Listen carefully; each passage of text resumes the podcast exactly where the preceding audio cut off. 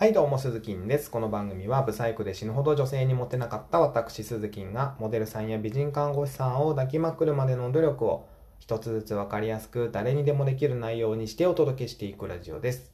ということで、今日はですね、時間を奪う人、与える人というテーマでお話をしていきます。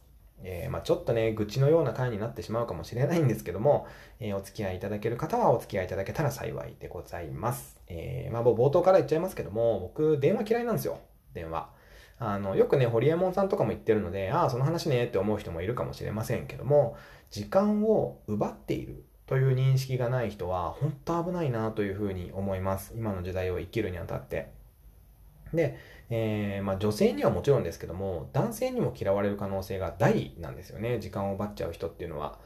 で、もう僕は電話が嫌いなので、仕事でもほぼほぼ電話は使いません。メールとか LINE とか、まあ、究極は SMS、えー、ショートメールで済ませたりもしますね。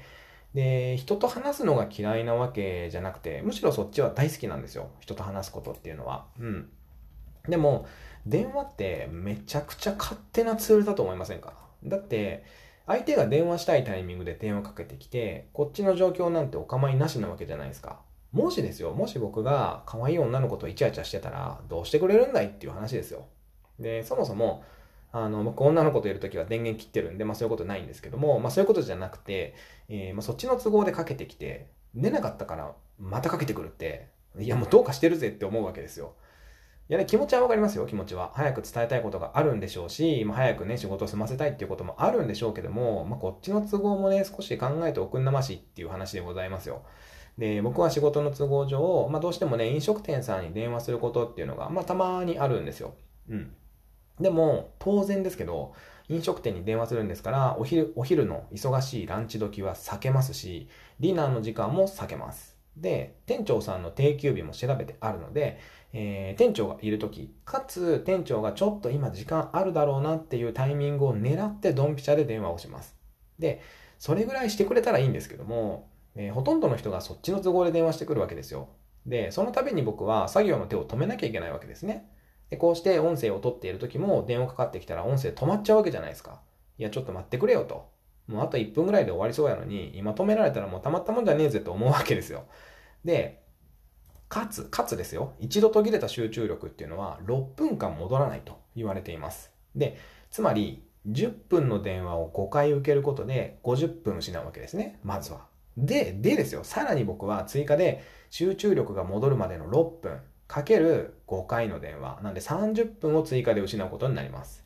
いやもうマジ勘弁してくれよっていう話ですよ。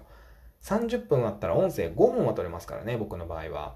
っていう話をすると、いや、どっちが自分勝手やねんってツッコミが入ることがあるんですけども、まあ自分の時間をどう使おうが自分の勝手です。だから自分勝手って言うんですけども、自分で、自分勝手で何がわかんねんって思うわけですよ。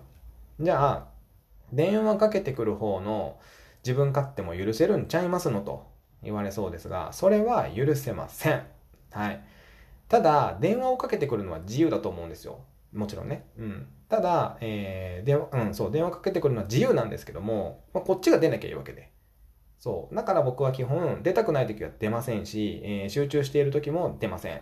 えー、電話出てねってたまに言われますけど、出れたら出るよっていうふうに 言っております。はい。最初はびっくりされますけどね。で、どうしても電話しなきゃいけない時っていうのは、相手の時間を奪わないように、えー、事前に話す内容をまとめて、一瞬で終わるようにしています。つまりは相手から時間を奪わないように、えー、まあ、これ言うと上から目線みたいに聞こえちゃうかもしれないんですけども、むしろ時間を与えるぐらいの勢いで電話をしています。時間を奪う人と与える人っていうのは、得られる結果も変わってくると思うんですよ。えー、まあ僕個人の見解ではありますけども、で、恋人同士の電話っていうのはまた別ですけどね。まあそれ、そういった限りではないですけども、やっぱりそれでも、それ、それでもですよ。最低限のルールは守って電話したいなというふうに思っております。はい。ということで今日は時間を奪う人、与える人というテーマでお話をしていきました。また明日の放送でお耳にかかりましょう。バイバイ。